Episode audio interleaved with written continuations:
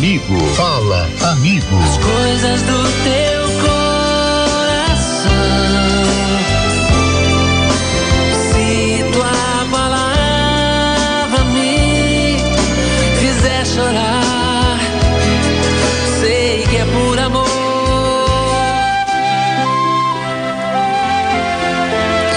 Sejam bem-vindos ao quadro Fala Amigo, aqui no programa Palavra de Amigo. Eu, Padre Christopher, acolho um pedido de aconselhamento de algum ouvinte nosso que tem uma dúvida, uma situação de angústia, de dificuldade, que partilha aqui com a gente. Nós encontramos juntos o caminho na Palavra de Deus. Hoje, nós temos um ouvinte que traz uma situação ligada à família, casamento. Aliás, é, a situação recorde aqui né, no, no Fala Amigo são situações ligadas à família. E é uma situação de uma família que está para nascer. O ouvinte diz assim, padre, um casal em que um é evangélico e, e a outra é católica se casaram no civil. O padre pode ir lá dar uma bênção para eles? Eu pergunto porque eles não querem se casar na Igreja Católica. Ele diz aqui ambos não querem, né? Nenhum dos dois quer se casar na Igreja Católica. Então, talvez seja parente, amigo desse nosso ouvinte, o casal, né? Mas agradecemos muito pela sua participação, viu? E vamos encontrar a resposta na verdade, né? Uma resposta fundada na verdade. Vejam só. É, seria muito bom se pudéssemos conversar com esse casal, porque você disse que ela é católica e ele é evangélico. E eles, nenhum dos dois quer se casar na igreja católica.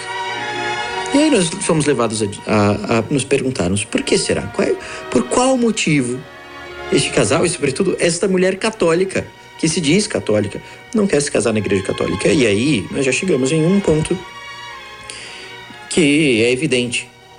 Ela se diz católica. No entanto, ela não vive a sua fé. Seria aquele católico que a gente chama de católico de IBGE.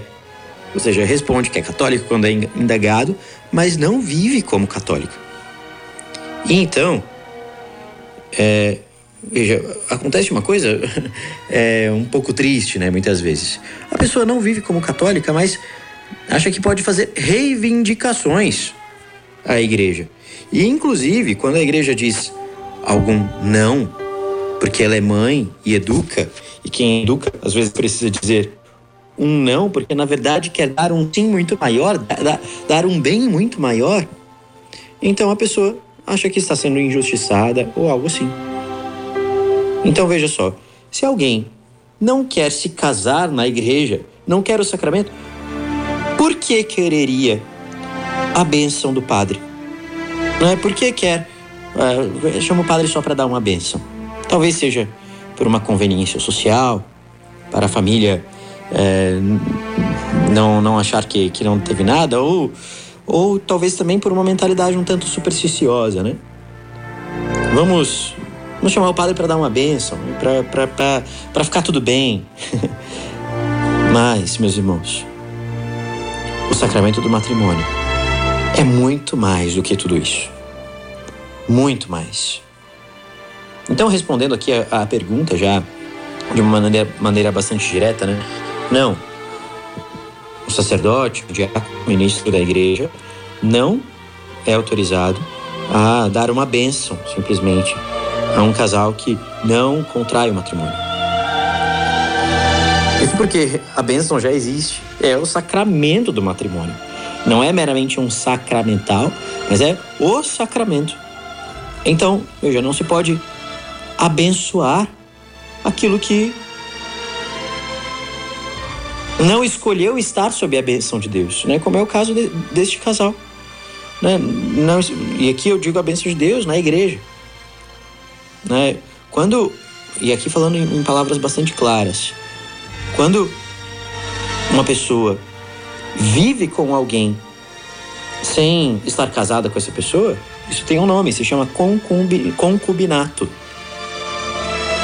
E ora, não se pode abençoar o pecado. não se abençoa o pecado.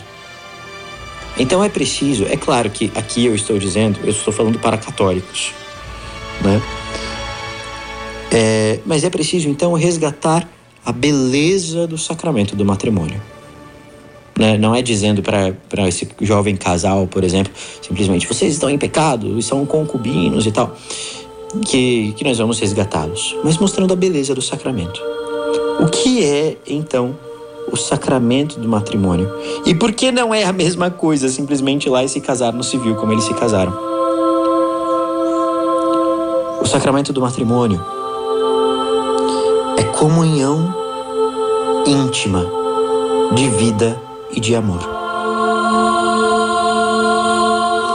Comunhão íntima, total, totalmente entregue, de vida e de amor. Como é que isso se dá? Quando Deus criou a humanidade, Ele criou o homem para a mulher e a mulher para o homem. Ele disse quando olhou para o homem: Não é bom que o homem esteja só. E então fez um para complementar o outro. O homem nasceu para a mulher e a mulher nasceu para o homem. Esta união foi afetada pelo pecado. Esta união, que era uma comunhão íntima, exclusiva, indissolúvel de vida e de amor, foi afetada pelo pecado. Quando Adão e Eva pecam, eles logo começam a se acusar um ao outro. No entanto, essa união foi resgatada por Cristo. E a partir de quando Cristo veio, esta união se tornou, foi elevada à ordem de sacramento. O casamento, então, eu vou repetir, é uma comunhão íntima, exclusiva, indissolúvel de vida e de amor entre o homem e a mulher. E que agora, em Cristo, assume a dignidade de sacramento. O sacramento é um sinal eficaz da graça de Deus. Quando nós olhamos para um homem e para uma mulher, casados, portanto, nós estamos olhando para algo que é a imagem de Deus. Mas para isso, é preciso que esse, que esse casamento seja vivido conforme os planos de Deus. Então, em primeiro lugar, ele é comunhão exclusiva. Quer dizer, ele é vivido na fidelidade. É um dos bens do matrimônio. E é uma fidelidade para sempre. O sacramento é indissolúvel. Será que um casal que se casa somente no civil, sendo católico e evangélico, enfim, tem essa esta noção totalmente clara? É para sempre de verdade, venha o que vier. Não existe divórcio. Pois é. O sacramento do matrimônio é isto para toda a vida. Depois, ele é uma comunhão íntima, exclusiva, indissolúvel de vida e de amor que é tão radical que ela é selada e frutificada na procriação, nos filhos. O casal, portanto, deve estar aberto à vida e se comprometer a educar os filhos na fé. Ora, e aqui nós chegamos a um ponto importante aí sobre essa pergunta um é, um é evangélico e a outra é católica. Eles poderiam se casar na igreja católica. O fato de um ser evangélico e ela ser católica não impediria isso, desde que ele se compromet... ela se comprometesse a educar os filhos na fé católica e ele se mostrasse ciente disso, deste compromisso dela. Inclusive se assina durante o processo um termo para isso, né, chamado cautela. E além disso, ambos se comprometem a buscar juntos a santidade. Nosso, os nossos casamentos aqui, eles são imagem e prefiguração do casamento de Deus com a humanidade que vai acontecer no céu. O enlace matrimonial é um anúncio para o mundo. Deve ser um anúncio para o mundo. Senhor também quer se unir a nós. Como o homem e a mulher se unem, Deus quer se unir para nós se unir a nós para sempre no paraíso, na vida eterna. O matrimônio, portanto, só tem sentido se for com os olhos voltados para o céu. E aí nós chegamos né, de modo muito claro à resposta ali para, para esse casal. Veja, será que esse casal acredita em tudo isso? Tem consciência de tudo isso? E aí alguém poderia dizer sim, mas às vezes um casal que se casa na igreja também não tem consciência de tudo isso. Mas é feito um processo para isso. Ele jura, faz um juramento prévio, jura ser fiel, jura receber os filhos que Deus lhes confiar e educar na igreja, jura liberdade. E é por isso que isso existe. Aliás, isso tem um nome. Este casamento na igreja, diante do padre,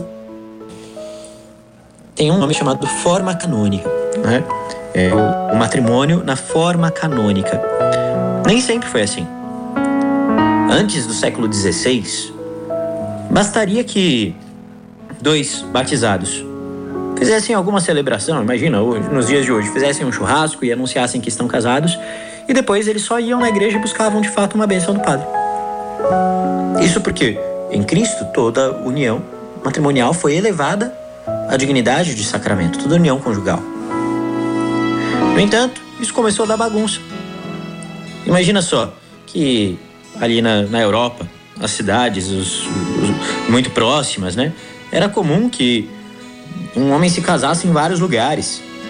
Então a igreja, a partir do Concílio de Trento, no século XVI,